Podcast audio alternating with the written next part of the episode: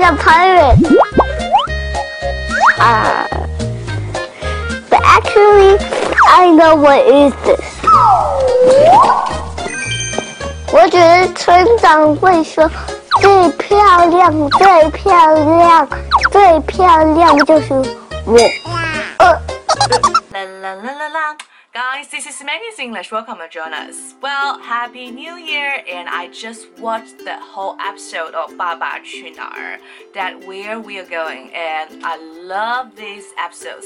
Actually, there are two episodes. I feel a little bit sentimental about it because I don't know when is the next time I can learn English from Jasper. Now it's the time I do this video for you guys, and also we can learn something from Jasper。来看一下跟 Jasper 学口语的系列，今天要讲的是有关于戏精的表达。OK，那么英采儿在微博上面说啊，如果说 Jasper 不是自己儿子的话，他很想看他演戏，对不对？因为他是一个戏精，戏精。 那么戏精直接的翻译过来可以理解为就是一个呃有一些呃过度反应的，有一些夸张反，an overly dramatic person。那么 in this case。He's an overly dramatic child. Okay, so if you want to say 戏精 English, can use dramatic or overly dramatic. Okay?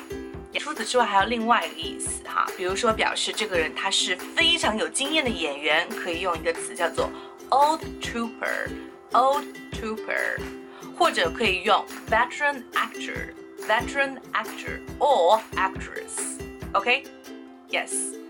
Alright, so that's pretty much for today. 我们来看一下一个例句吧。 I do believe that Jasper has inherited good genius from his parents, and I think maybe now he's a little bit dramatic about everything, but that will help him to become really good actor. I mean, veteran actor in the future. Yeah, and I'm looking forward to seeing his movies in the near future. Do you think so?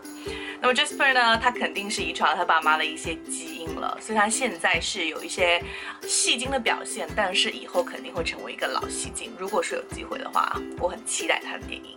OK，that's pretty much for today, and I hope you can enjoy today's video. 可以给我一个点赞，或者是分享这视频出去哈，让更多的人跟 Maggie 学英语，跟 Jasper 学英语。我的微信是三三幺五幺五八二零，大家可以加入我们的社群，跟我们一起玩这口语哦。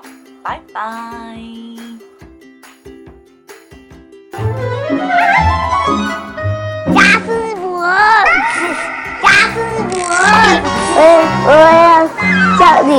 哦吼。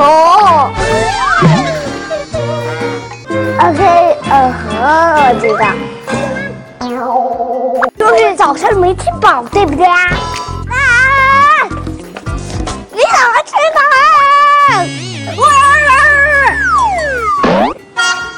车的我帽子都掉下来了呀！